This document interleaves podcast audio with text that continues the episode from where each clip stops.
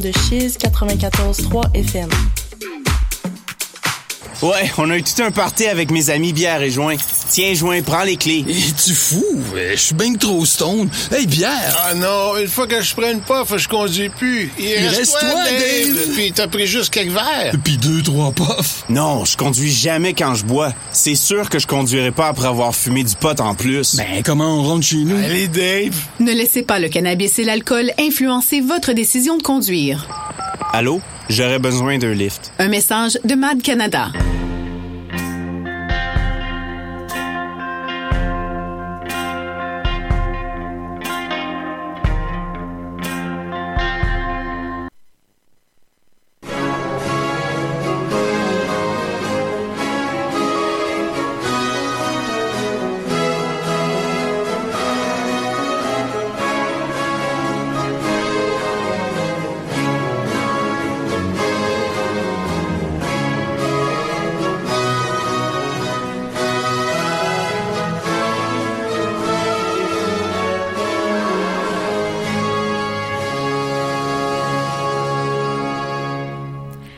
Bonsoir tout le monde. Vous écoutez 3600 secondes d'histoire, votre heure d'historique sur les ondes de Chiz 94,3 FM. Nous sommes le 20 septembre 2023, 18h30. Ce soir à l'émission, l'histoire dans un milieu municipal. Mon nom est Marie-André Tanguay et je suis accompagnée en studio d'Émy Bois à la console. Bonsoir. Bonsoir Émy. Cette semaine, on reçoit David Gagné, conseiller en patrimoine à la direction de l'urbanisme de la ville de Lévis. On va s'entretenir avec lui de la place de l'histoire dans une institution municipale et comment elle s'étudie et se manifeste dans le paysage culturel. Cette émission est d'ailleurs la première de la série Historien-Historienne dans la sphère publique, dans laquelle on explore différentes facettes de ce qu'est être historien et historienne. Donc, bonjour David. Bonsoir mesdames. Ça va bien? Très bien, très heureux d'être la première émission d'ouvrir cette série. Mais on est bien heureux de te recevoir. Donc, avant d'embarquer dans le vif du sujet, on va justement parler de la profession d'historien. Euh, on aimerait ça savoir davantage là, sur euh, ton parcours, toi en tant qu'historien. Donc, est-ce que tu pourrais nous parler un peu de c'était quoi tes motivations pour devenir historien? Est-ce que c'était un, parcours là, qui pour toi était évident ou il avait fallu que tu penses un petit peu plus? Bon, ceux qui me connaissent bien euh, savent que j'ai une curiosité insatiable. J'aime tout savoir, tout connaître. Je m'intéresse à tout. Alors, j'ai tout jeune, j'ai voulu faire à peu près tous les métiers possibles et impossibles. Et puis, euh, à travers tout ça, ben, je me suis toujours intéressé à la science. Puis à un moment donné, ben, euh, les premiers bulletins sont rentrés. Puis je me suis rendu compte qu'avec euh, les notes de mathématiques que j'avais, peut-être les sciences humaines seraient peut-être un peu plus plausibles dans mon parcours que qu'aller en physique ou en astrophysique. Alors, j'ai parcouru dans, dans ce domaine-là, mais je me suis toujours intéressé à l'origine des choses. Mm-hmm. Pourquoi euh, il y a des gens qui viennent de Sainte-Lucie-Beauregard? Pourquoi il y a des gens qui viennent de Saint-Pamphile? Pourquoi? D'où vient l'origine de Sainte-Hélène de Briqueville? Donc, toutes ces choses-là m'ont intéressé. Alors, je me suis dit que le domaine de l'histoire apporterait bien plus de réponses à mes questions que bien d'autres euh, domaines. Ben oui, c'est ça. Tu étais déjà là, tu voulais savoir les origines des gens. C'est euh, quand même un bon indicateur là, pour, pour ta profession. Et justement, pour toi, là, c'est quoi être historien? C'est quoi qui caractérise ce métier-là? Bon, un historien, c'est d'abord quelqu'un qui va toujours accepter une offre pour aller prendre une bière. Ça, on s'entend sur ça. Mais euh, on dit que le métier d'historien, c'est le plus beau métier du monde. Alors, on, touche à plusieurs domaines. Euh, ça, ça assouvit une curiosité, mais l'historien est d'abord méthodique, méthodique dans sa manière de travailler, dans sa manière de penser, d'analyser des choses. C'est habituellement quelqu'un qui réfléchit, qui est mesuré, euh, qui va rarement euh, réagir à chaud, euh, contrairement à, certaines personnes. L'historien va vouloir prendre un pas de recul, analyser le contexte pour mieux comprendre mhm. l'événement. Alors, bon, on, on s'appuie sur une série d'événements, une série de faits, des documents pour pour comprendre les choses, mais avec une perspective euh, beaucoup plus large que simplement réagir. On le voit beaucoup là dans l'actualité, on réagit souvent à chaud. Alors euh, l'historien, souvent, c'est la personne qui va dire bon, mais attendez là, euh, il y a probablement des traces dans le passé qui vont nous permettre de comprendre ce qui se mhm. passe. On l'a vu dans l'actualité, plusieurs éléments. Alors, un historien, c'est d'abord quelqu'un qui utilise son esprit critique qui doutent tout le temps, qui essayent de comprendre euh, les choses. Euh, alors, si on peut arriver à une comparaison, pour moi, euh, l'historien, euh, ben, c'est quelqu'un qui va s'appuyer sur des faits, sur des documents, sur euh, des événements, plutôt que le chroniqueur qui va réagir d'abord sur des impressions. Ouais. Euh, à mon sens aussi, c'est une des raisons pourquoi c'est des sciences historiques. On s'appuie sur des choses qui sont vraiment concrètes pour pouvoir comme développer euh, nos études, nos recherches, etc. Donc c'est vraiment quelque chose de réel, basé sur des faits, sur des preuves. Oui, tout à fait. Et puis, euh, ce que tu amènes est fort intéressant. Euh, Souvent, on se faisait toujours taxer d'être dans les sciences molles ou dans des choses très faciles. Le cours le plus échoué à l'Université Laval, alors que été étudiant, c'était le cours d'histoire des sexualités. Alors, tout le monde disait, bon, ben, on va y aller là-dedans, là, ça va être cool. Là. Et puis, euh, il y a bien des gens qui se sont rendus compte que la démarche historique est beaucoup plus rigoureuse que simplement euh, apprendre des choses euh, et faire du par cœur. Il y a une analyse, il y a vraiment un travail cérébral qui est, qui est très profond. Alors, effectivement, c'est pour ça que j'aime bien l'expression de science historique. Je l'aime vraiment beaucoup, moi aussi. Euh, aussi, maintenant, j'aimerais savoir, on, des fois, on parle de, de ce concept-là, de la communauté historienne. Ça veut dire quoi, ça, pour toi? Mais en fait, j'aime beaucoup euh, cette expression-là. Euh, souvent, on dit que le travail d'historien, c'est un, un travail solitaire, euh, un chercheur dans sa salle d'archives tout seul qui va travailler dans ses documents poussiéreux, alors que euh, on a tout intérêt à travailler en communauté. Euh, euh, j'ai été vraiment chanceux moi dans mon parcours parce que euh, on est les, gens de ma cohorte à l'université, on est resté beaucoup en lien. On s'écrit, on partage, on, s'échange des points de vue. Et puis j'ai eu la chance aussi d'adhérer dans mon parcours professionnel à un réseau qui s'appelle Ville et Villages d'art et de patrimoine. La ville de Lévis, à l'époque, elle était membre. Et puis, bon, on croise un paquet de gens et ça amène à travailler en collaboration. Et la collaboration, euh, la communauté d'historiennes, c'est fort intéressant parce que quelqu'un va apporter un point de vue et ça va nous obliger à voir d'avoir notre pensée dans une autre euh, direction ou dans, voir un, un événement ou une solution qu'on avait pensé dans une toute autre perspective. Alors échanger, euh, c'est toujours intéressant, ça nourrit les points de vue, ça nourrit la recherche. Alors c'est une communauté de savoir qui est fort enrichissante. Ouais. Et si je peux me permettre une, une petite question euh, à, ces, et à ces échanges déjà très, très euh, pertinents et enrichissants, l'espace public prend quelle place dans le travail de l'historien? Euh, c'est très intéressant parce que euh, bon, la sphère publique s'est élargie très largement. Euh, Surtout avec l'arrivée des réseaux sociaux, j'ai l'impression que ça l'a bouleversé, je pense, Ouais. le rapport au passé. Il y a vraiment un mélange entre le, le privé et le social, euh, les- le public, justement, Oui. là, avec Ouais. les réseaux sociaux. là. Absolument. Et puis, on a observé justement avec l'arrivée des réseaux sociaux, euh, tous ces, ces moyens de, de communication-là, une réduction du temps de réflexion. Donc, ça réduit le temps d'analyse. Euh, L'historien, euh, tout comme le chercheur, doit prendre son temps, doit, euh, il il doit pas réagir à chaud. Et puis, euh, souvent, l'historien va apporter un éclairage sur un débat public. Euh, bon, euh, prenons un exemple qui est tout à fait euh, pertinent, la, pandémie dans laquelle on, a évolué dans les dernières années. Bon, euh, il est arrivé plein de réactions dans la société et tout ça. Et puis, euh, j'apprécie le travail des historiens qui ont dit, bon, mais écoutez, là, telle réaction, ben, on l'a vu en 1818 lors de la, la grippe espagnole. Puis on a revu aussi ce type de comportement-là réfractaire dans d'autres événements pandémiques. Et euh, on a vu aussi des mouvements de masse, des mouvements sociaux qui, ont am- amené des grands bouleversements dans la pensée sociale. Alors, l'historien euh, met ces, éléments-là de l'avant pour mieux comprendre des réactions qu'on trouve euh, à gauche et à droite dans l'actualité. Absolument. Donc euh, maintenant, on va partir dans une première petite pause musicale. Donc vous allez pouvoir entendre la pièce Primate du groupe Vivresse, une formation qui est originaire de Lévis. Donc bonne écoute.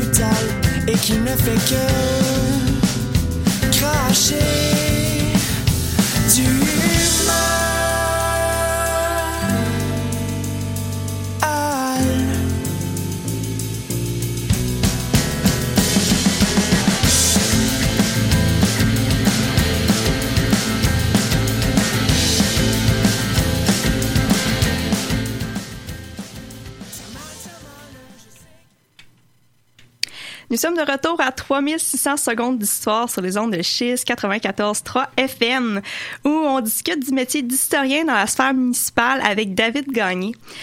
Donc euh, maintenant, on va continuer nos questions de tout à l'heure. Pour ce qui est de faire l'histoire, évidemment, on travaille dans le passé, mais on travaille dans un contexte contemporain, actuel, avec certaines normes, certains euh, euh, impératifs. Comment, euh, c'est quoi l'influence du présent sur ta pratique historienne? OK. Fort intéressant. L'historien est un chercheur, c'est un enquêteur, d'accord? Lui, il va essayer de fouiller, de chercher. Euh, dans le dans le domaine public, on, on a à travailler, disons, euh, bon, moi, mon employeur, c'est la ville de Lévis. Euh, je travaille avec des, des architectes, des urbanistes, euh, des ingénieurs, des, des pompiers, euh, des enquêteurs de police, des inspecteurs en bâtiment, toutes sortes de gens. Et puis, souvent, il arrive dans des situations, euh, qu'est-ce que, comment ça se fait qu'on a telle chose, comment ça se fait, on a creusé dans une rue, on a trouvé un tuyau et, et tout ça. Bon, euh, ça, c'est des, des, des, des, des éléments faciles, pratiques, là, à essayer de, de, de trouver des réponses dans des plans, des anciens plans, d'essayer de trouver de, ces informations-là. Par contre, euh, on est dans un domaine public, notre, disons, notre patron, c'est le citoyen. Alors, c'est sûr que quand on arrive avec des choses qui sont beaucoup trop éthérées, euh, beaucoup trop théoriques, euh, le citoyen en aura pas pour son argent. Alors, on va essayer de trouver des moyens d'introduire l'histoire ou le passé dans le quotidien des gens. Je donne un exemple. À Lévis, on a une place publique formidable. Il s'appelle le Quai Paquette, Oui, avec le des fontaines. Alors, cet endroit-là, sans que les gens s'en rendent compte, c'est un grand livre d'histoire parce que tous les aménagements qu'on a fait, les promenades, euh, l'emplacement des promenades, le marcheur, il emprunte des anciens quais. Les fontaines sont sur un ancien convoyeur à charbon. Il y a des évocations partout. Le mobilier urbain est fait pour évoquer les anciennes fonderies à cet endroit, les, les anciens quais, l'industrie na- euh, maritime, les, les chantiers de bois, même euh, la gare maritime euh, qui est là pour le traversier est une Ouais. évocation du passé. C'est un, un bloc de glace qui s'écrase sur un quai. Alors, c'est tous des éléments comme ça qu'on introduit dans la vie quotidienne qui fait euh, qui ont des racines à, à travers le passé.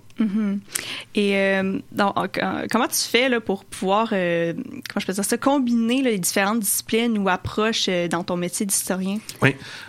Bon, c'est agréable de travailler avec différentes personnes, d'accord? Ouais. Euh, L'ingénieur va nourrir ma pratique d'historien. L'urbaniste va nourrir aussi parce que eux, ils ont des des manières de penser différentes. Euh, je donne un exemple. On creuse un tel endroit. À Lévis, il y a toujours eu la légende d'un tunnel pour amener de la bagosse ou de la- de l'alcool de, contrebande à l'ozon. Euh, on, on tombe sur ce tunnel-là. Ben, qu'est-ce qu'on sait? On a enfin trouvé le, le tuyau de bagosse. Mais l'ingénieur, lui, il va me dire, David, je suis désolé, mais il n'y a pas un être humain capable de circuler là-dedans. C'est une, une sortie de, de- On a canalisé un ruisseau. C'est une sortie d'égout où est-ce qu'on lessive le- les restes des habitations. Ah, c'est intéressant. Donc, Ouais. Ça ça, peut ça joue à deux. ouais Ouais. ça, ça joue à deux, tout ça.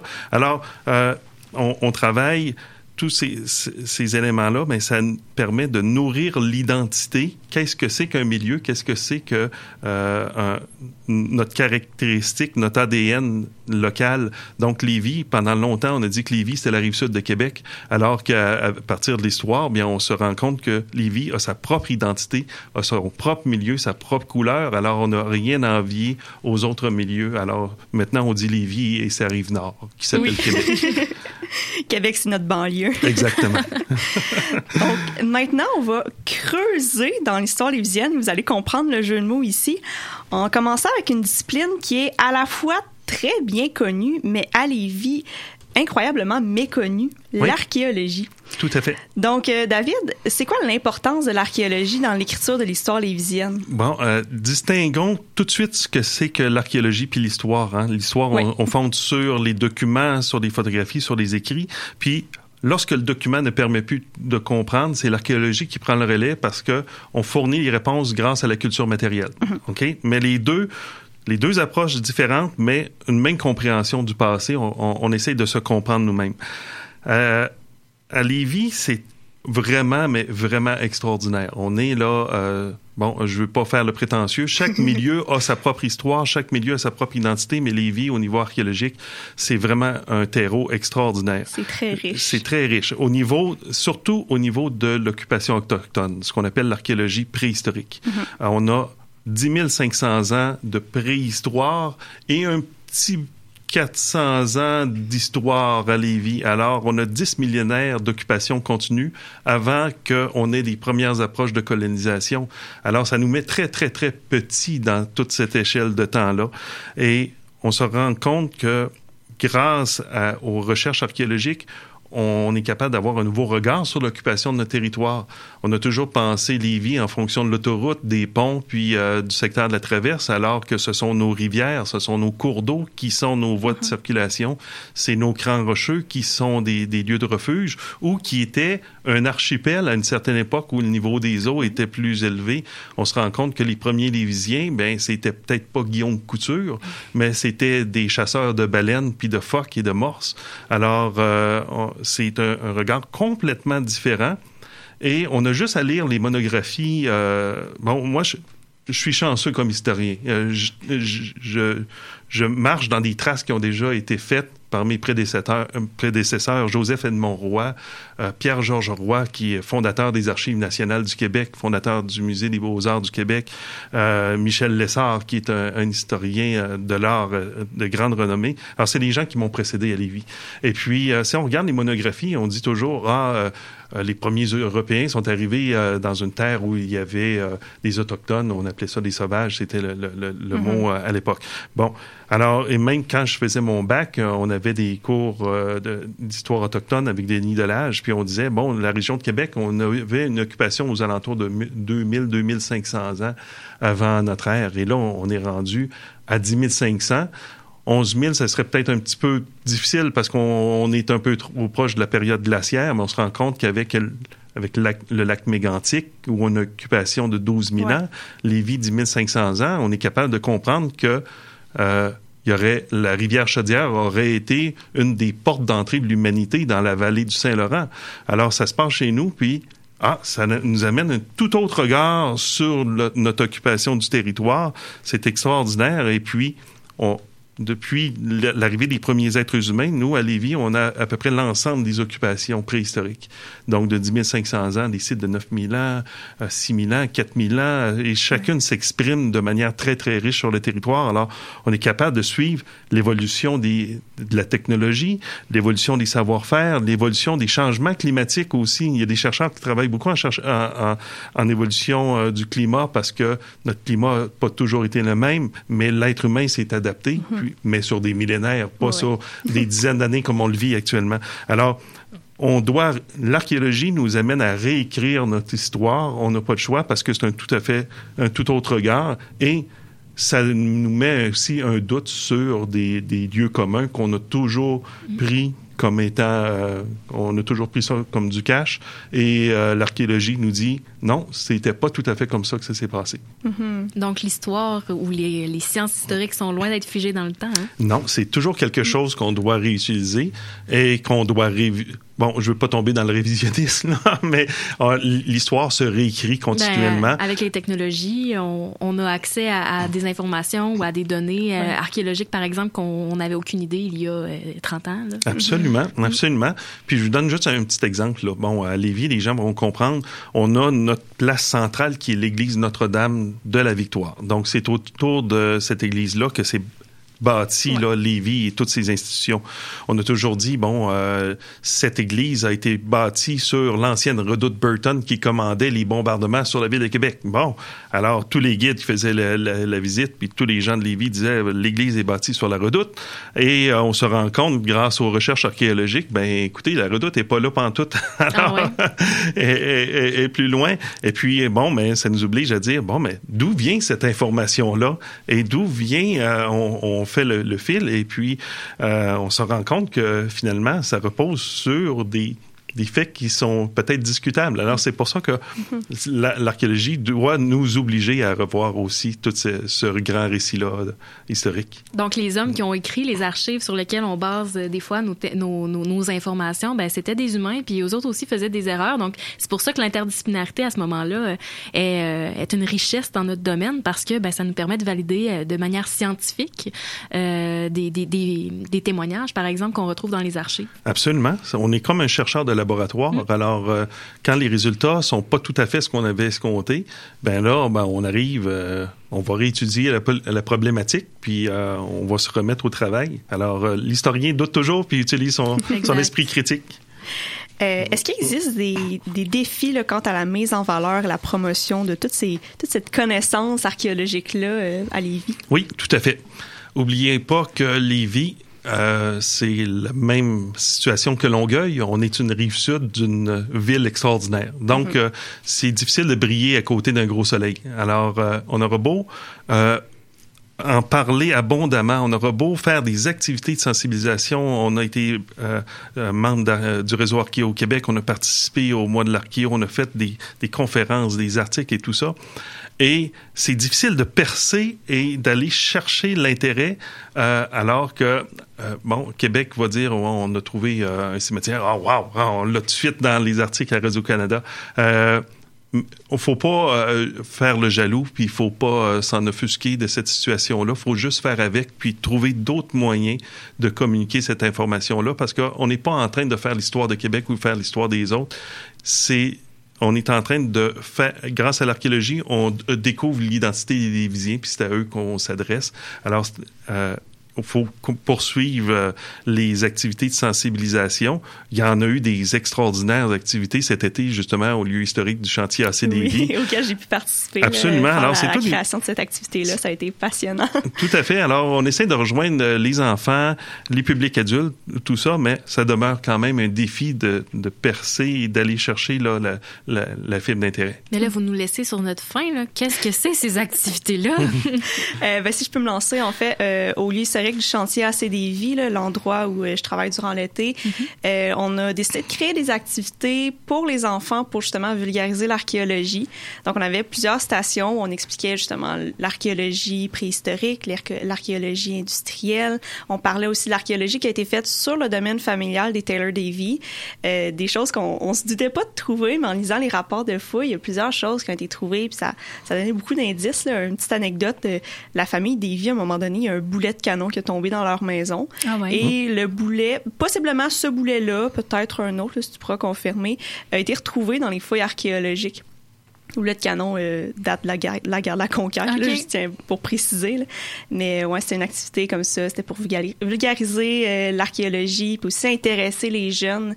Les jeunes, ça aime beaucoup ça fouiller, ben oui. ça aime ça manipuler. Donc nous, on avait des, des petits artefacts euh, qu'on pouvait là, leur faire manipuler, des activités, des, des une activité de stratigraphie là, réellement. Ça, euh, ils ont eu bien, bien du plaisir là, à cette activité-là. Vraiment intéressant. Oui.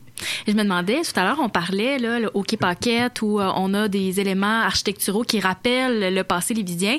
Euh, est-ce qu'on est-ce qu'on a des, euh, des panneaux d'interprétation pour nous raconter ça, cette histoire-là qu'on oui. peut voir dans le paysage? Ah oui, absolument. Puis on, on plante pas nos panneaux aux endroits que les gens s'attendent. D'accord? Okay. On essaye de faire sortir euh, la, la, connaissance des lieux habituels. Donc, euh, euh, si vous allez, euh, bon, vous plaindre que vos taxes sont trop élevées au maire, bon, ben, vous rentrez à l'hôtel de ville, puis à l'hôtel de ville, vous avez une belle vitrine qui va vous mettre en valeur les, des, des, des, pièces extraordinaires qui ont été retrouvées lors de nos fouilles archéologiques. si vous voulez faire une demande de permis pour votre piscine ou votre cabanon, ben, vous allez au bureau de, des permis, ben, en rentrant, ben, vous vous enfargez dans une immense vitrine qui explique toutes les, les différentes étapes de développement de, du Quai Paquette et on met en valeur toutes nos, meilleures collections archéologiques. Euh, alors, dans différents lieux publics comme ça, on essaye de rejoindre les gens là, à des endroits qui s'attendent le moins. Il est maintenant temps de faire une petite pause publicitaire avant de poursuivre notre discussion. Donc, euh, en musique, on va pouvoir avoir En se moquant du temps de Mario Chénard. À bientôt.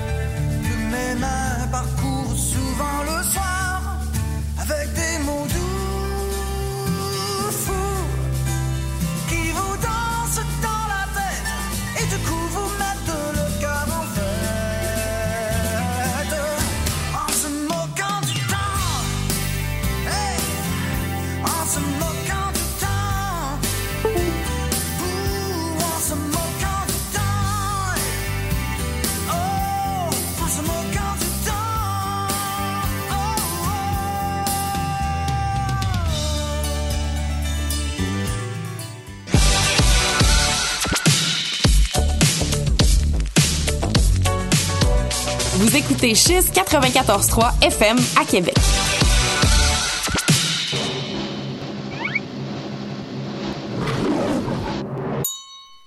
Cinéma, showbiz, les nouvelles internationales et surtout la bonne musique tropicale. Samedi, dimanche, 13h, Radio Futura 94.3 FM, Québec, Canada. Partout au monde, www.cheese.ca. Digan lo que digan, somos la numéro uno. Bonsoir chérie Bonsoir. J'arrive du travail Est-ce que tu nous as préparé un de tes merveilleux rôtis de porc? Non, non, non. Ah chérie, j'arrive. Ce qu'on sort du four, c'est les plus récentes nouveautés culturelles, locales, émergentes, notamment de la ville de Québec. Pour être au courant de toutes les actualités, c'est tous les jours de semaine, de 16h à 17h30. Oh ben. Ici Marie-Joseph Corriveau. J'avoue que je trouve ma sentence bien sévère, mais au moins, grâce à ma cage, j'arrive à capter les ondes de 3600 secondes d'histoire. Re-bienvenue à 3600 secondes d'histoire sur les ondes de Chiz 94.3 FM. Donc, euh, on est maintenant, on est en studio avec David Gagné qui nous parle de l'histoire de Lévis, qui nous a parlé d'archéologie et maintenant on va parler de toponymie, qui est la science des noms des lieux. C'est une science qui est euh, toutefois euh, bien oublié là, de, dans la vie de tous les jours, mais pourtant là, tout le monde la vit, tout le monde en est témoin. Là, juste sortir de notre maison, on va être témoin de la toponymie. Euh, J'aimerais euh, qu'on commence avec ce segment-là avec une petite question reliée au bloc précédent. Est-ce qu'il y a des découvertes qui nous obligent à réécrire l'histoire? Ah, ça, c'est une bonne question.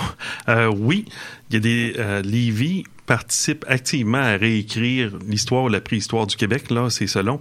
Euh, bon, il y a des lieux euh, comme le site de la Pointe-Benson euh, qui euh, démontrent là, vraiment comment s'est faite la transition entre l'occupation euh, euh, préhistorique, historique, dans les premiers lieux de colonisation. Là, Euh, on est vraiment dans les tout début là, de la colonisation de la Nouvelle-France. Et euh, justement, parlant de la colonisation de la Nouvelle-France, on a toujours pris par acquis que c'était les Français qui arrivent ici. Jacques Cartier euh, euh, fait les premières explorations, Champlain arrive, puis ça a toujours été français. Euh, pas tout à fait, selon les découvertes à Lévis, parce qu'en 2015, justement, lors de fouilles archéologiques, mais on a trouvé des ossements.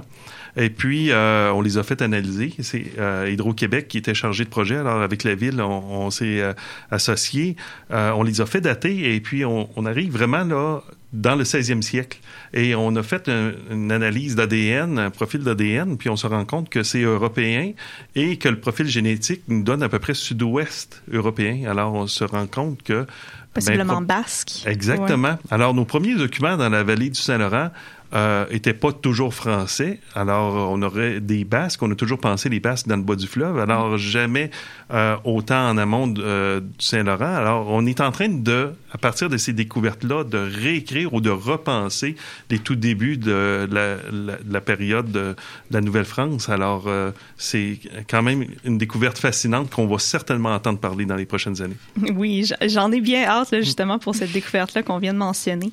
Maintenant, euh, comment un nom de rue ou un lion- nom de lieu euh, devient porteur d'une mémoire collective? Est-ce qu'on peut dire que comme ça, on contribue à l'écriture de récits identitaires? Oui, tout à fait.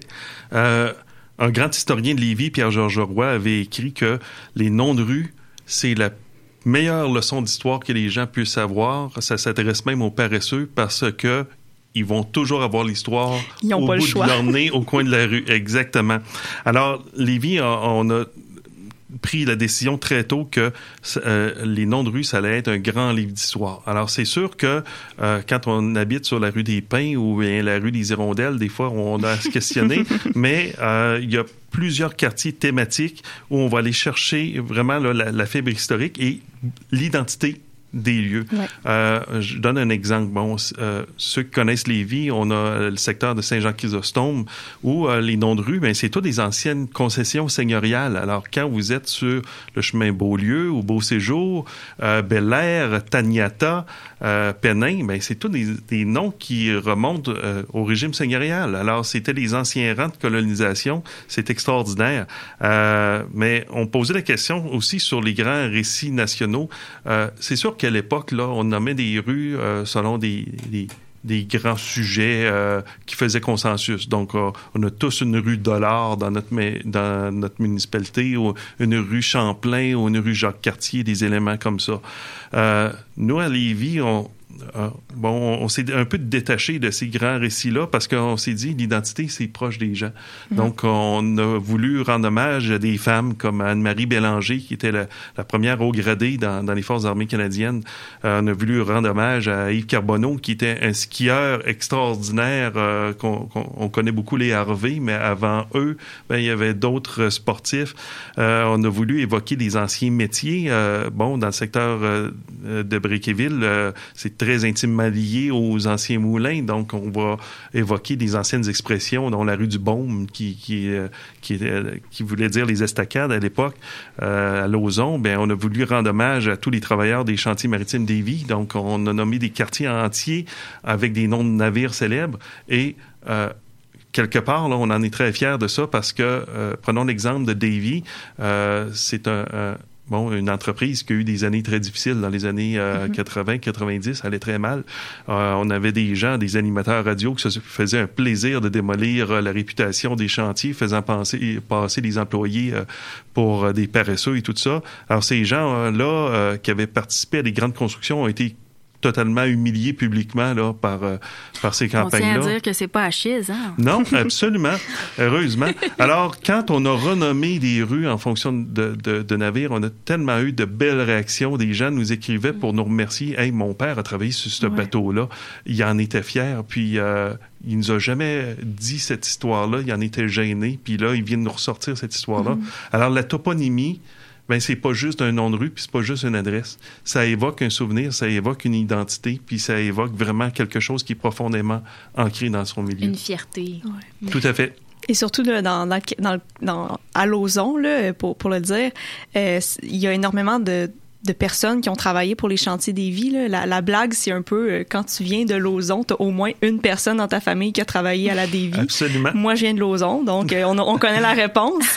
Euh, mais donc oui, ça touche énormément de gens. Moi, dans le cadre de mon emploi au lieu historique, j'entends énormément de personnes. Oh ouais, mon oncle a travaillé ici, mon père, euh, moi, j'ai travaillé là quand j'étais plus jeune. Oui.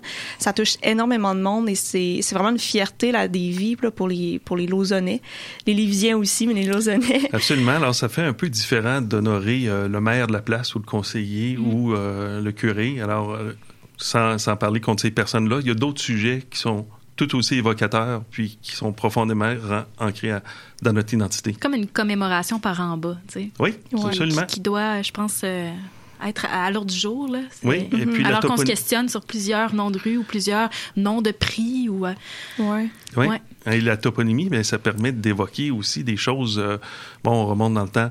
Euh, bon, euh, il y avait la rue commerciale à Saint-Jean-Chrysostome. Alors, on lui a, re- on a redonné le nom d'origine qui était le chemin de Taniata, qu'on appelle l'avenue Taniata aujourd'hui. Alors, des gens à la blague nous disaient Bon, euh, c'est le nom de la danseuse. Hein? Ben non, c'est pas le nom de la danseuse, c'est un nom d'origine abénakise. Mhm. Oui, il y a une présence abénakise sur notre territoire, puis ça remonte jusqu'au 17e siècle. Eh bien, alors là, les gens euh, sont, sont surpris. Alors, il y a une fonction pédagogique. Alors, on a un devoir de mémoire avec euh, la toponymie. Ouais. Et justement, est-ce que euh, ben, on a parlé là, que la toponymie évoquait quand même une grande fierté pour plusieurs personnes, mais est-ce que est-ce que c'est la majorité des gens, surtout quand on, dans les dernières années, quand beaucoup de noms de rues ont changé, Oui.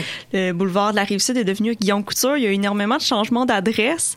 Est-ce que c'était, euh, est-ce que les gens étaient favorables à ça en grande majorité ou il y a quand même eu du monde qui ont Non. chialé pour le dire? Bon, euh, la bonne nouvelle fait jamais les manchettes et les mauvaises nouvelles font les scandales. Euh, puis surtout qu'on se scandalise vite présentement. Des changements de nom de rue, il y en a toujours eu. Euh, il y a toujours eu des, changements pour différentes rais- raisons, Euh, que ce soit technique, que ce soit des, répétitions qu'on appelle des doublons, euh, que ce soit de la révision ou que ce soit un scandale qui arrive puis on soit obligé de changer un nom. Alors, oui, c'est sûr qu'il y a des gens qui vont réagir. À Lévis, on a essayé en 2014. Il faut dire qu'en 2014, c'était majeur. hein. C'était le plus gros projet de changement d'adresse, de, nom de rue euh, au Québec à l'époque. Euh, on surpassait la ville de Québec. Euh, on a changé 56 000 adresses sur le territoire, c'est ma- c'est majeur. Alors, on fait pas des, des éléments comme ça sans se, f- sans se faire varloper un peu. C'est rarement, on se fait rarement remercier. Par contre, on était conscient que c'était un exercice périlleux, et c'est pour ça qu'on est allé chercher des noms qui étaient hautement significatifs, Qui était rassembleur. qui étaient rassembleurs. Et euh, prenons l'exemple justement du boulevard de la Rive-Sud, qui est la 132. Donc, euh, ne- appelons ça notre, notre collectrice ou notre main à Lévis. Euh, on s'est dit, Rive-Sud, euh, bon, euh, on s'est... Lévis s'est beaucoup euh, identifié comme étant la Rive-Sud, euh, Rive-Sud de Québec. Donc, on s'est dit, un moment donné, il va falloir s'assumer, puis il Mhm. va falloir dire qu'on est chez nous, puis qu'on est des Lévisiens, puis qu'on est vraiment sur notre territoire. C'est pour ça que on a attribué un nom en- envers l'un de nos fondateurs, Guillaume Couture, mais qui est aussi un personnage fascinant que tous ont à, à apprendre. Et puis, euh, bon, c'est sûr que si on avait donné euh, peut-être un nom d'un personnage politique, mais on sait qu'en politique, il y a toujours des pour des contre. Alors, on est allé chercher un nom qui allait rassembler, qui allait faire une unani- unanimité. Et euh, je vous dirais que c'est euh, on a monitoré euh, l'ensemble des plaintes. Et puis, euh, sur l'ensemble des commentaires, on est à moins de 1 de plaintes. Alors, Ah, ben, quelque bien, part, on va dire que c'est quand même une belle réussite. Ben oui. Tu l'as brièvement évoqué, là, le révisionnisme. Comment ce, ce phénomène-là de- des changements de pouvoir là, impacte la toponymie d'un lieu? Bon, euh, le révisionnisme, euh, c'est pas récent. C'est quelque chose qui euh, qu'on a vu autrefois. Je donne un exemple. À Saint-Nicolas, il y avait le Renvire-Crêpe, qui était une concession seigneuriale. À un moment donné, euh, pardon, le, le curé de Saint-Nicolas trouvait ça un peu vulgaire, euh. Alors, euh, il a décidé de changer ça pour le chemin Saint-Joseph, de manière arbitraire, surtout que c'était la fête de Saint-Joseph, le 19 mars, fête de mon frère Charles, justement. Alors, euh, euh, il a décidé de manière arbitraire, c'était le chemin Saint-Joseph. Alors, euh, on avait décidé à cette époque-là qu'on révisait le nom. Alors, c'est pour ça qu'on a remis le nom original euh, pour le chemin Vire-Crêpe. Il arrive parfois des situations où... euh, Bon, il y a des événements dans l'actualité qui vont peut-être nous obliger à changer. Je donne un exemple, la rue Claude Jutras, qui était un, grand réalisateur, par contre, qui a commis des, actes répréhensibles. Alors, euh, on s'est longtemps posé la question, est-ce qu'on réagit vite sur le coup et puis on change le nom comme euh, les- autres municipalités ont fait, ou bien on prend un pas de recul puis on se dit, bon, mais si on prend la mesure, est-ce que les faits allégués euh, l'emportent sur toute la Mhm. carrière de ce réalisa- réalisateur-là? Et euh, bon, on a dit, est-ce que les pouvoirs municipaux peuvent amener un révisionnisme? Mais c'est sûr que quand notre maire nous dit, là, les amis, vous allez changer ce nom de rue-là, alors on va le changer. Ouais, c'est sûr. À un moment donné, on n'a pas le choix. Mais est-ce Oui. que les citoyens ont une, euh, une voix dans, cette, dans ce changement-là? Absolument. Euh, chaque personne peut soumettre des noms. Alors, euh, à chaque fois qu'il y a un personnage important qui décède, euh, je reçois le lendemain un paquet de courriels. Bon, euh, je veux tel nom de rue, je veux tel nom de rue. Euh, c'est sûr que Lévis aussi, on a eu les frères Stachny qui ont habité. Alors, on a beaucoup de demandes pour évoquer, euh, donner une, une rue Marianne Stachny, Peter Stachny. Bon, les gens peuvent soumettre des noms quand c'est pleinement significatif, euh, quand c'est euh, opportun, puis euh, quand on peut l'appliquer. Absolument, ça nous fait plaisir parce que euh, c'est pas toujours le rôle de l'historien de trouver des noms. euh, alors, on, on- les gens connaissent leur milieu, l'histoire aussi, c'est les citoyens qui la. Alors, dès qu'on a des, des opportunités, on peut le faire. Je donne un exemple très, euh, très, très, très présent. On, on vient d'officialiser à la ville de Lévis l'ensemble des noms de parcs. Euh, les noms de parcs à Lévis n'avaient jamais été officialisés d'un coup. Alors, euh, depuis des années, on recevait des propositions de gens. Mon, père a été capitaine de navire, il sillonné les, euh, les mers du monde, il a été conseiller municipal, il a fondé telle chose. Hey, mais ça, c'est des noms intéressants à, à honorer. Alors, dans cet exercice-là, on a essayé de de faire le plus, le plus grand effort pour euh, Mhm. reprendre des, des, des, des, euh, des noms qui avaient été proposés par des citoyens, mais on n'arrive pas pour changer, juste pour changer aussi, parce que le nom est ancré dans l'habitude. Puis même si on change, euh, on va prendre euh, euh, le parc des, oi- des oiseaux, on va nommer le parc Marie-André Tanguay, ben les gens vont quand ça. même continuer à aller au parc des oiseaux. Alors, ça prend pratiquement une génération complète Ouais. Pour changer Ça les habitudes. bien comme. Mais Est-ce qu'il y a cette, euh, cette réflexion-là euh, de, au niveau de la, de la représentativité, par exemple? Euh, Par exemple, des populations autochtones Oui. ou... euh, Absolument.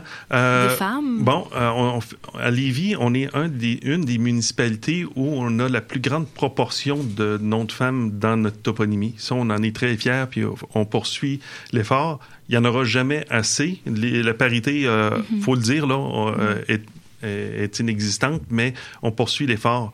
Euh, Il y a des noms des, anciennes pratiques agricoles aussi qu'on essaye de, faire dans, des milieux. Il y a un sujet pour lequel euh, il y a Bon, est-ce que c'est une déception ou faut essayer de comprendre ce qui se passe, mais on a essayé de mettre de l'avant des noms autochtones.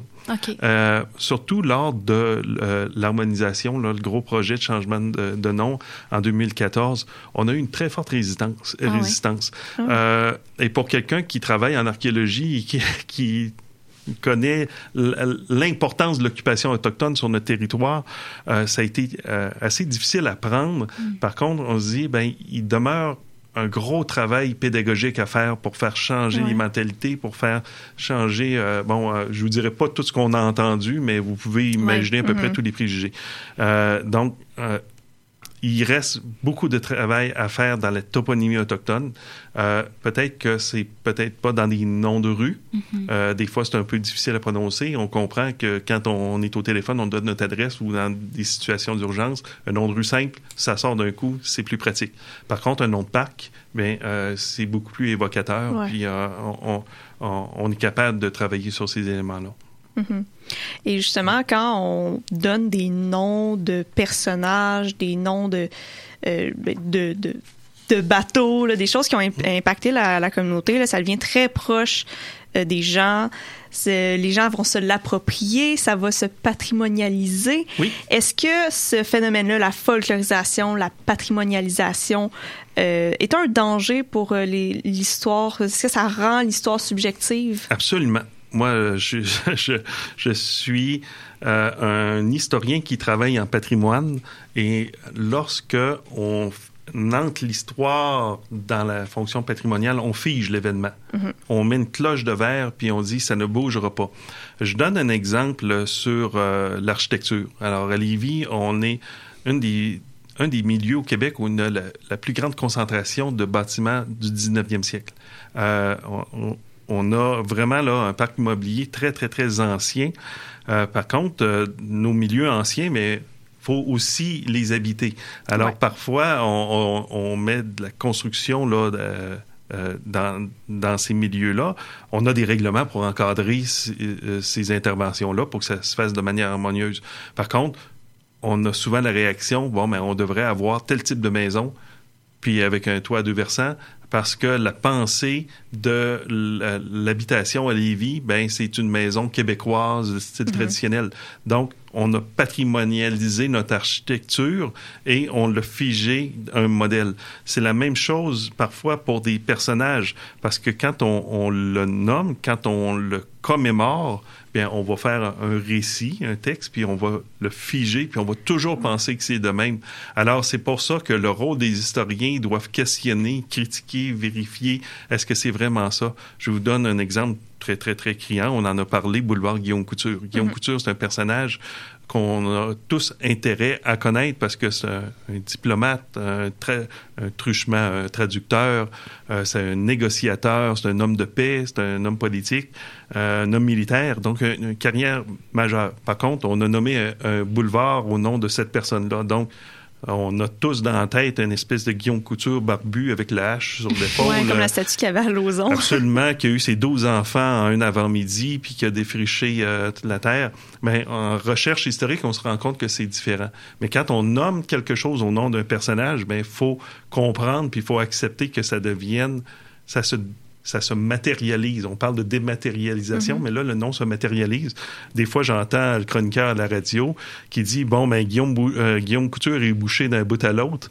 Euh, bon, ça, Ouais. ça donne une drôle d'image, mais on a ce personnage-là qui devient un élément technique. C'est un boulevard, ouais. c'est un axe de circulation qui ne bouge plus, donc Guillaume est bouché. C'est comme justement les, les travaux euh, qui sont en train de se produire là, sur le boulevard Guillaume Couture, les, euh, l'espèce de pancarte promotionnelle pour dire qu'il y a des travaux. Ils ont vraiment utilisé Guillaume se transforme. Donc, Oui. ils, ont, ils ont donné comme un- une identité, un, un personnage au boulevard, même si au départ, Guillaume Couture, c'est une vraie personne, mais là, le boulevard a son nom. Ils ont vraiment fait, euh, voilà, le boulevard est une personne qui marche et il va maintenant avoir des voies réservées aux autobus. Absolument. Donc, c'est pour ça que euh, on doit toujours maintenir euh, le feu de, la, de la mise en valeur de ces personnages-là, puis de dire, ben, écoutez, Guillaume Couture, là, peut-être qu'il n'y avait pas sa chemise de lin, puis peut-être qu'il n'y avait peut-être pas sa barbe. Euh, Défaites-vous de ces les images clichés-là, mais c'est vrai que quand on tombe dans la question de patrimoine, souvent, on vient figer un élément. Alors, euh, faut pas on- il faut s'intéresser à son passé, faut pas que ça n'en devienne un dogme. Ouais. Alors euh, c'est pour ça qu'on doit on parlait de relire ou réécrire notre histoire. Alors c'est pour ça qu'on a toujours besoin d'historiens pour euh, moissonner ce passé-là. Mhm. Et maintenant, pour clore l'émission, euh, j'ai encore deux petites questions là, avant qu'on se, se quitte. Est-ce qu'écrire l'histoire, c'est un acte politique? Euh, je dirais que dans une certaine mesure, oui. Euh, parce que on aura beau faire de l'histoire de manière objective, on aura toujours un- une, une volonté d'objectivité puis de neutralité quand on fait notre recherche. Euh, nos biais cognitifs euh, vont toujours pa- transparaître. Donc, euh, euh, comme on dit, là, le jupon dépasse la jupe. Là, euh, euh, nos, nos opinions, nos valeurs vont toujours transparaître dans, notre- recherche. Euh, je donne juste un, un exemple, soit dans nos expressions, dans le choix des mots, euh, dans les tournures de phrases. Puis, je vois pas acte politique comme étant euh, la sphère politique telle qu'on la connaît aujourd'hui, la sphère parlementaire. Par contre, euh, on va euh, sentir dans la recherche que euh, on va avoir des valeurs environnementales, des valeurs sociales, Mhm. des valeurs communautaires. Alors c'est pour ça que il faut faire attention, même si on est en recherche d'obje- d'objectivité, ça va toujours paraître. Et quelque part, c'est correct parce que euh, à l'époque, là, on avait vraiment un récit qui était figé. Si on lit les monographies paroissiales, bien, euh, on va toujours mettre en valeur la grande famille canadienne-française, euh, les cultivateurs, l'Église, les mariés, etc. Donc, on a une histoire qui était axée sur la religion, la colonisation, la moralité. Euh, donc, tandis qu'aujourd'hui, ben, on a une plura- pluralité des champs de recherche. Euh, je voyais dernièrement euh, une exposition sur l'histoire queer au Nouveau-Brunswick. Euh, c'est quand même extraordinaire. Euh, on voit beaucoup des projets sur les minorités ethniques, mais on se rend compte qu'on n'est pas monolithique ici au Mhm. Québec. Là, il y a plein de, de, de gens qui sont arrivés de différents pays, puis pas juste européens. Alors, c'est pour ça que quand on fait de l'histoire, bien, on reconnaît ces éléments-là et plus on élargit le champ, ben, plus tard, ben, peut-être que nos petits-enfants vont dire Hey, regardez, hey, eux autres, là, ça paraissait qu'ils travaillaient sur tel domaine alors qu'on faisait tous les efforts pour, pour Ouais. pas que ça paraisse. Alors, oui, malgré nous, je pense qu'on fait un acte politique. Si tu me permets, Marie-André, j'aurais une question, puisqu'on on parle à un historien qui œuvre dans le domaine municipal. Est-ce que, en fait, deux questions. Est-ce que vous êtes beaucoup dans le, en tant que- que- que- qu'historien, là, à travailler pour euh, des municipalités? Est-ce qu'on, en- est-ce que c'est, c'est, euh, c'est répandu, les Oui. historiens? Euh, ben, je dois dire que j'ai pas les, la donnée là pour le prouver hors de tout doute, mais euh, on m'a toujours dit que j'ai été le premier à être engagé dans une municipalité. Alors, euh, c'est le fun. Alors, euh, comme j'ouvre la première de l'émission, alors euh, ça c'est c'est c'est plaisant. Par contre, euh, des gens qui travaillent en patrimoine, il y en, a- il y en- il y en avait là aussi, mais euh, je vais vous raconter une petite anecdote. Moi, j'avais été engagé à l'époque euh, pour régler la question des noms de rue, les doublons. Et puis, euh, une semaine après que j'ai été engagé, euh, notre maire, qui était à l'époque Jean Garon, avait dit Bon, ben, les noms de rue à Lévis, ils changeront plus jamais. Ah, ben là, Ça tombe bien. qu'est-ce que je fais? Je fais-tu ma boîte de carton puis je retourne avec ma, ma poche de crayon? Euh, non, ben j'ai continué à, à- à travailler. Mais euh, qu'on soit historien ou agent culturel ou agent de développement en patrimoine, ça se ressemble beaucoup.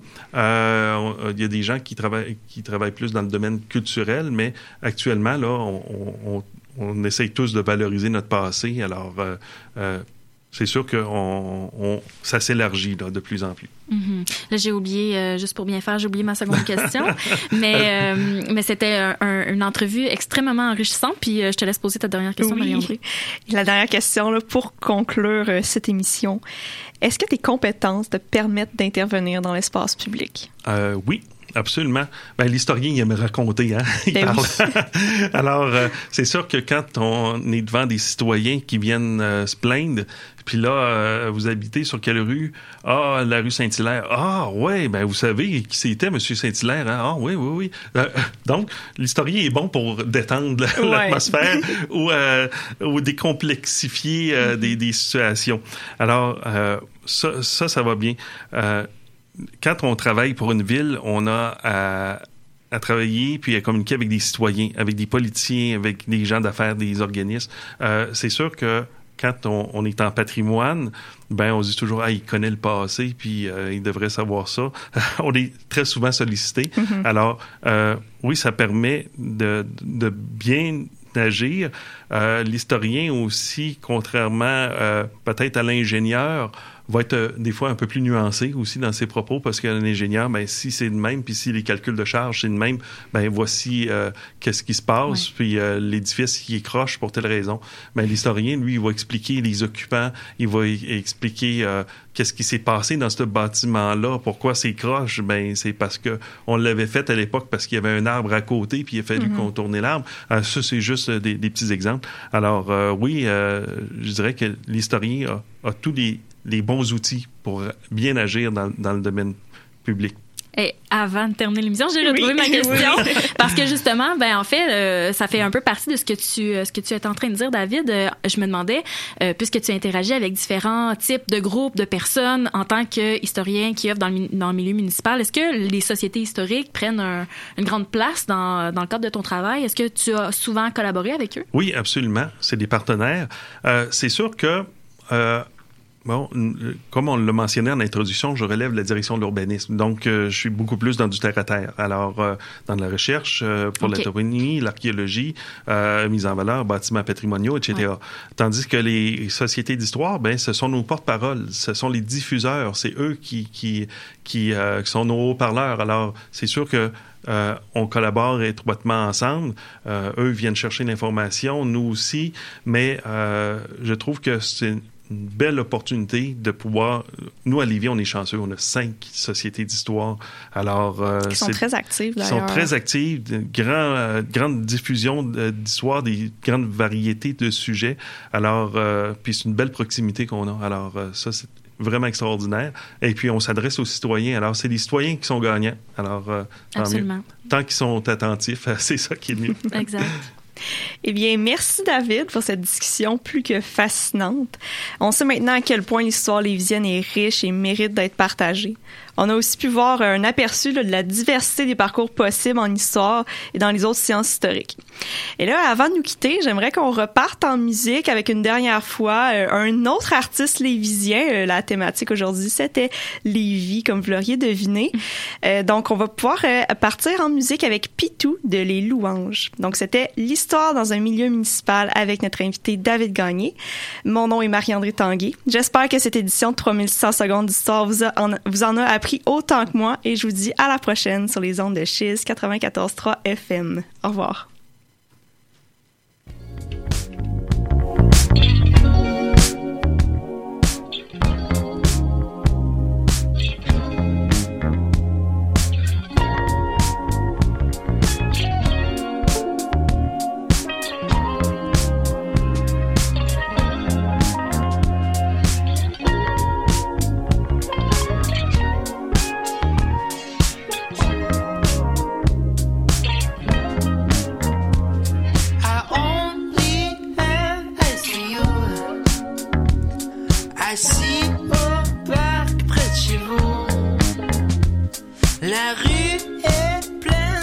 De jaloux. Moi je monte la garde en bon pétou. Tu m'as jamais vu me faisant peur. C'est moi qui t'ai caché quelque part la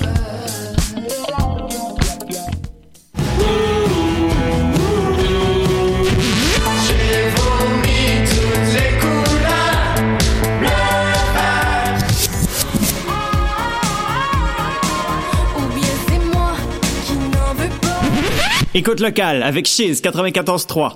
Passé, capté par son receveur, touché, rouge et or. Le Rouge et Or rend visite aux Stingers de Concordia. ce samedi 23 septembre à 14h avec l'intention de retrouver le chemin de la victoire. Ne manquez pas l'avant-match dès 13h30 avec notre équipe composée de François Dumas à la description et Victor Marchand à l'analyse. Rouge et Or Stingers, ce dimanche 14h sur les ondes de Chiz 94.3, la radio officielle du Rouge et Or de l'Université Laval.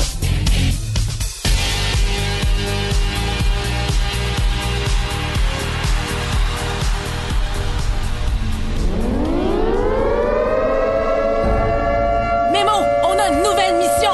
Je suis prêt, Émilie. Ensemble, on doit sauver le Québec avec Écoute locale. Gare à mon arme secrète, la playlist. 100% nouveauté de la ville de Québec, un lundi sur deux, 14h.